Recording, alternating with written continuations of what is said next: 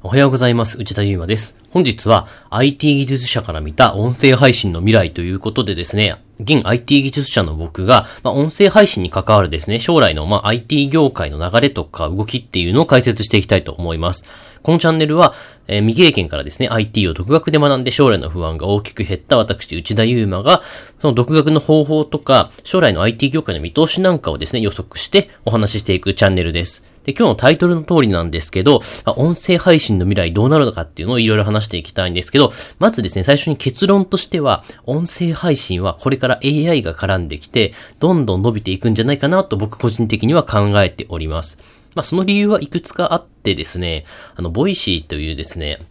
あの、音楽配信サービスの社長が出しているちょっと本を読んで、それとですね、僕の知識をミックスさせた放送になっております。でですね、特にな AI が絡んでくる音声認識の部分が大きく発展に寄与するんじゃないかなというふうに考えております。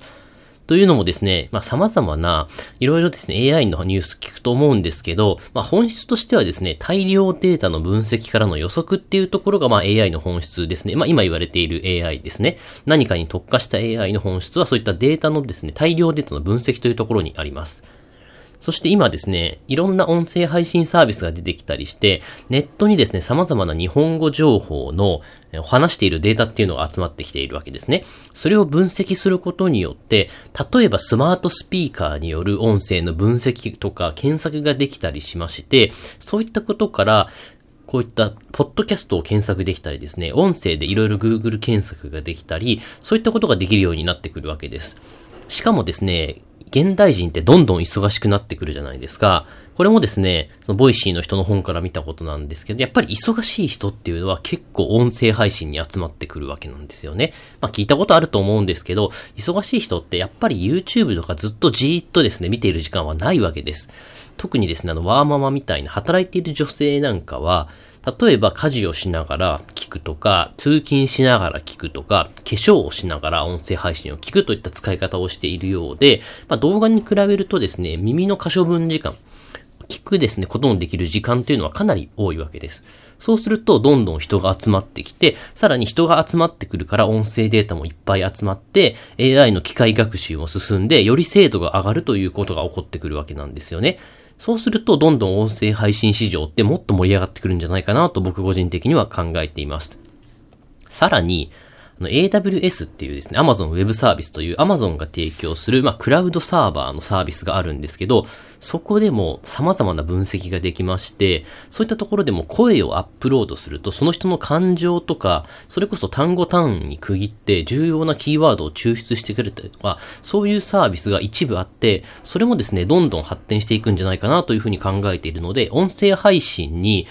絡んだですね、サービスって、ウェブアプリとかって、どんどん出てくると思うんですよ。まあ、現にですね、音声じゃないんですけど、人の表情、人の写真をアップすると、その人の感情がどれぐらいのものなのか、例えば喜び55%、ニュートラル30%みたいな、画像からその人の感情の状態っていうのをですね、分析してくれる AI っていうのがすでにもう AWS やですね、その他クラウドサービスにもあるんですよ、実は。これの音声バージョンが絶対出てくるなっていうふうに僕は考えているので、そういった感情を抜き出したようなことを利用するサービスなんかが結構出てくると思うんですよね。なんなら僕も作ろうと思っているぐらいです。そのため音声配信市場ってどんどん伸びてくるんじゃないかなというふうに思っています。で、これを聞いたあなたができることとしては、例えば音声配信市場が伸びてくれば、それに関わるエンジニアっていうのも絶対もっと必要になってくるんですよね。そんな時に、やっぱり音声系、音声配信関連の、音声技術関連の経験がない人と、なんか自分でですね、音声分析アプリ作ってみた人だと、どう考えても後者の方が、こう、来てくれる会社としては嬉しいわけ。そういう人にはですね、そういう人に仕事をお願いしたいわけなので、このお話を聞いてくれたあなたはですね、ちょっとこの音声配信の技術と絡めて何か自分のアプリが作れないかなっていうのを考えてみるといいんじゃないかなというふうに思っていますので、何かですね、アイデアあったら出してみていただければと思います。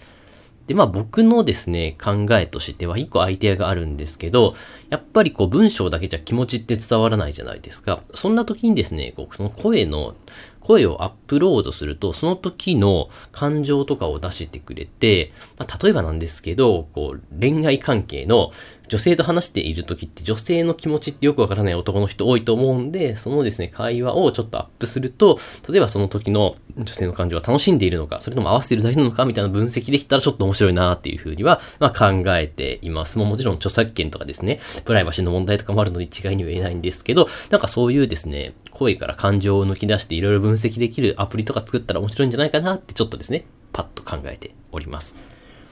それではですね、まあ今日の話ここまでなんですけど、まあこういったですね、このチャンネルでは、